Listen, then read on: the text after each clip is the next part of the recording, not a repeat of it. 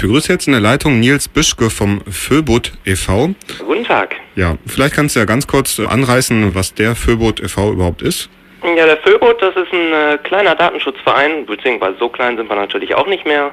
Größtenteils ehrenamtlich organisiert in Bielefeld und ähm, ja, wir kümmern uns hauptsächlich um netzpolitische Themen, aber natürlich auch äh, alles, was im Endeffekt äh, mit Bürgerrechten äh, in Bezug steht, äh, fällt in unseren Themenbereich und da engagieren wir uns natürlich. Das Thema des Interviews ist halt äh, der Zensus 2011, äh, sprich die Volkszählung, die ansteht. Was genau ist denn diese Volkszählung? Wer zählt wen und so weiter und warum? Das ist bei dieser Volkszählung ein bisschen was anderes, als es noch in den 80ern der Fall war.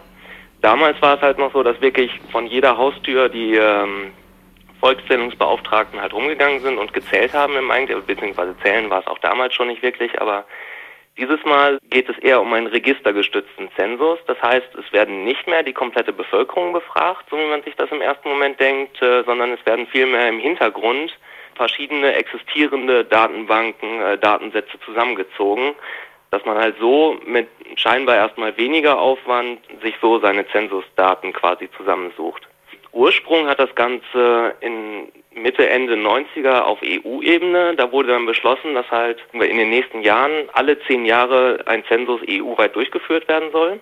Starten sollte das eigentlich 2001. Damals war es halt noch freiwillig und äh, da hat sich dann auch äh, die Bundesregierung damals gedacht, das sparen wir uns diesmal noch, weil sie natürlich aus den 80ern die äh, Erfahrungen noch im Kopf hatten, dass es äh, zu viel Protest gekommen ist. Da hat sich halt dann auch im Gegensatz zu den anderen EU-Mitgliedern äh, die Bundesregierung halt für diesen registergestützten Zensus entschieden.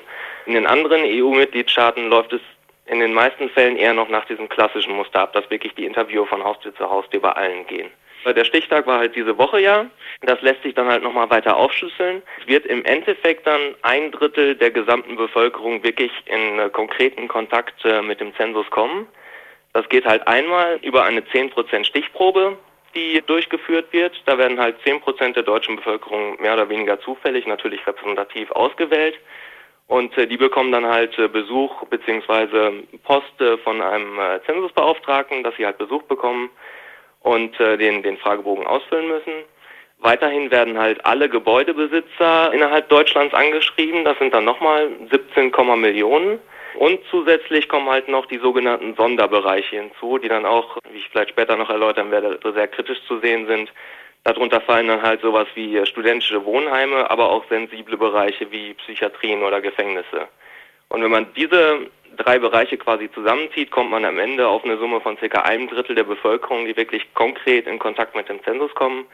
Und der Rest der Daten wird halt im Hintergrund, äh, ohne dass es im Endeffekt irgendjemand merkt, zusammengezogen. Was genau wird da zusammengezogen? Die Daten kommen aus so Quellen wie dem Arbeitsamt, dann äh, natürlich alle Daten, die in den Meldeämtern oder Bürgerbüros vorliegen.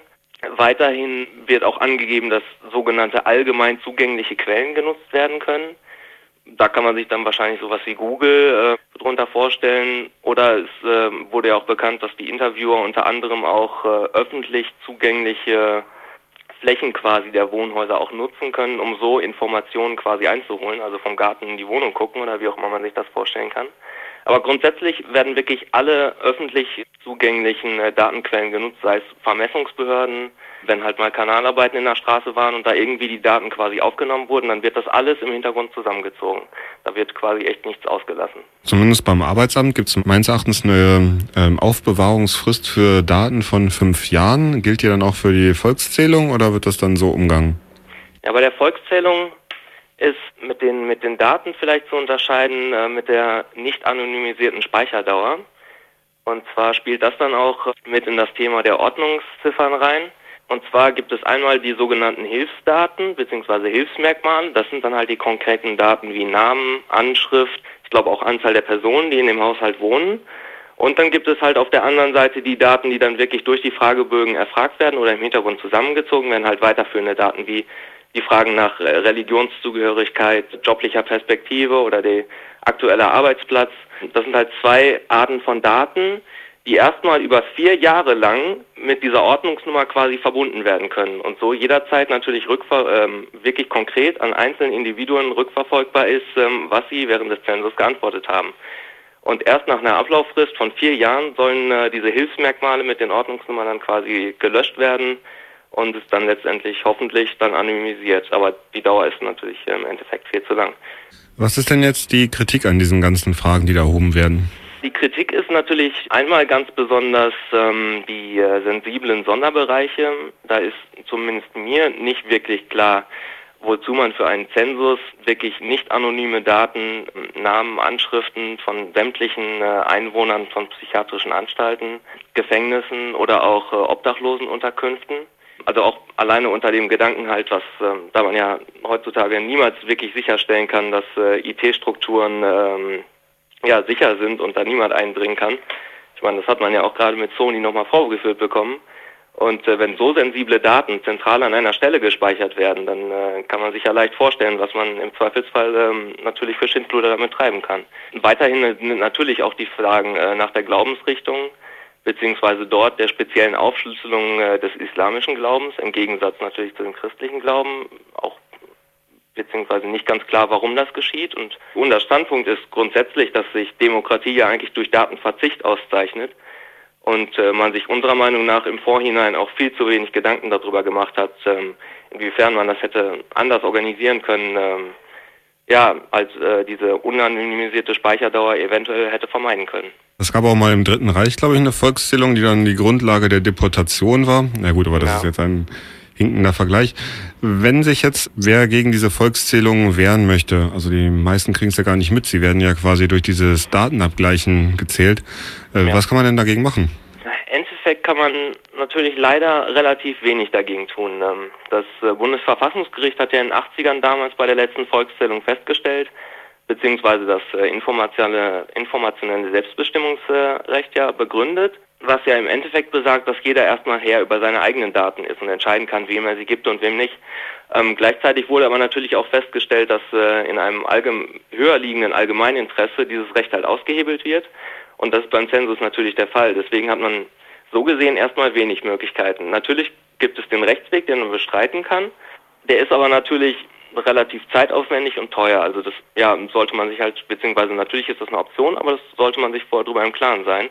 Dann ist es gerade bei diesen Verfaltungsrechtsverfahren auch der Fall, dass halt mit Zwangsgeldern gearbeitet wird. Das heißt, ähm, wenn man halt Klage einlegt bzw. Einspruch einlegt, man trotzdem weiterhin verpflichtet ist, diesen Fragebogen auszufüllen und trotzdem Bußgeld zahlen muss.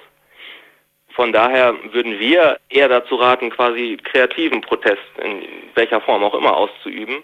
Da gibt es natürlich viele Möglichkeiten. Einmal gibt es natürlich Möglichkeit, äh, da ja gerade auch nicht die komplette Bevölkerung konkret betroffen ist, die Möglichkeit quasi, sich in Kleingruppen zusammenzuschließen und eventuell Hilfsfonds aufzustellen, dass wenn sich jemand dagegen wehren möchte, er zumindest so ein bisschen abgesichert ist.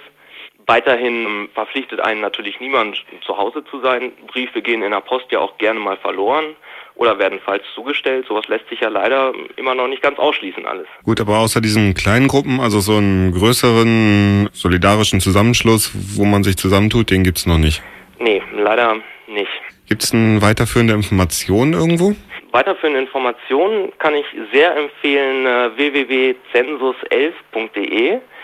Das ist äh, die Seite vom Arbeitskreis Census, ein Zusammenschluss quasi von, von zensuskritischen Menschen im Endeffekt, die äh, gerade auf der Homepage auch einen, einen riesengroßen ähm, Informationspool zusammengestellt haben, mit allen Infos rund um den Zensus, auch ähm, kritisch hinterfragt. Und natürlich auch viele Handlungsanleitungen. Was kann ich tun, wenn der Interviewer dann bei mir vor der Tür steht? Ähm, was muss ich mit den Fragebögen machen? Und so weiter und so fort.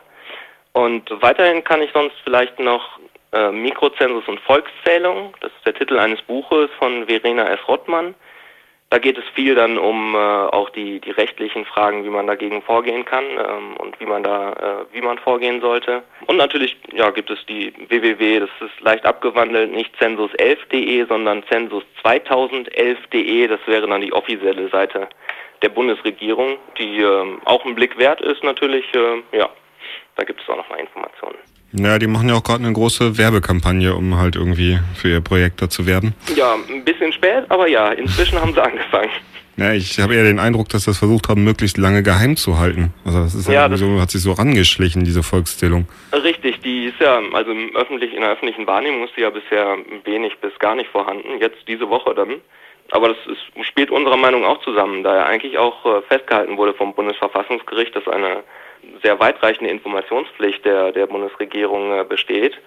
Und ähm, ja, die wurde bisher sehr spärlich umgesetzt, unserer Meinung. Und dann kommt natürlich in diesem Punkt dann noch hinzu, dass es halt der registergestützte Zensus ist. Nicht jeder ist direkt betroffen und so kommt sowas dann natürlich zustande, dass auf einmal dann dieser Zensus da ist und niemand wirklich Bescheid weiß. Ja, dann sagt doch nochmal eure Webseite, das wäre vielleicht auch noch interessant. Oh ja, das äh, sollte man nicht vergessen. Ja, unsere äh, Webseite wäre www.föbut.org. Ähm, ja, da gibt es rund um all unsere Themen, die wir behandeln, Infos, natürlich auch zum Zensus nochmal. Und äh, ja, wir suchen generell immer Leute, die äh, Lust haben, sich zu netzpolitischen Themen mit denen auseinanderzusetzen und Lust haben mitzuarbeiten. Äh, die sind herzlich willkommen.